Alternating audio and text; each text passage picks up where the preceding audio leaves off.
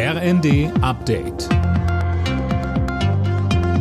Stündlich neu. Auf den Punkt informiert. Ich bin André Glatzel. Guten Tag. In Prag kommen heute mehr als 40 Staats- und Regierungschefs zusammen. Sie treffen sich zum Gründungsgipfel der Europäischen Politischen Gemeinschaft. Eileen Schallhorn. Die EU hat neben den 27 Mitgliedsländern die Beitrittskandidaten Ukraine und Moldau, die Türkei, Großbritannien sowie eine Reihe von Balkanstaaten eingeladen. Ziel der neuen Gemeinschaft soll es unter anderem sein, die Sicherheit, die Stabilität und den Wohlstand auf dem europäischen Kontinent zu stärken. Das beherrschende Thema wird sicherlich der russische Angriffskrieg auf die Ukraine sein. Da wird es wohl auch um Waffenlieferungen oder Hilfsprogramme für die Ukraine gehen. Bei einem Anschlag auf einen Kindergarten in Thailand sind mindestens 30 Menschen getötet worden, darunter auch mehrere Kinder. Ein bewaffneter Mann soll die Einrichtung gestürmt haben.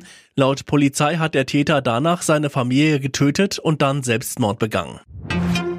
Besondere Zeiten erfordern besondere Maßnahmen. Nach diesem Motto will die Bundesregierung nicht nur Firmen, sondern auch Privatverbrauchern beim Thema Steuern entgegenkommen.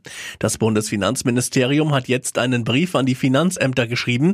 Sönke Röhling, was steht da drin? Ja, darin werden die Finanzämter aufgefordert, Privathaushalte und Firmen in der Energiekrise nicht zu überfordern, sondern die gesetzlichen Spielräume möglichst auszunutzen. Heißt, wenn jemand fällige Steuerzahlungen nicht bezahlen kann, sollen sie gestundet und Vorauszahlungen angepasst werden. Angesichts der massiven wirtschaftlichen Folgen des Krieges in der Ukraine wird damit gerechnet, dass das bei vielen Menschen nötig sein wird, unter anderem wegen der stark gestiegenen Energiepreise. Zwei deutsche Clubs sind heute in der Fußball-Europa League im Einsatz. Dabei muss Union Berlin ab 18.45 Uhr im schwedischen Malmö ran. Danach empfängt der SC Freiburg Nantes aus Frankreich.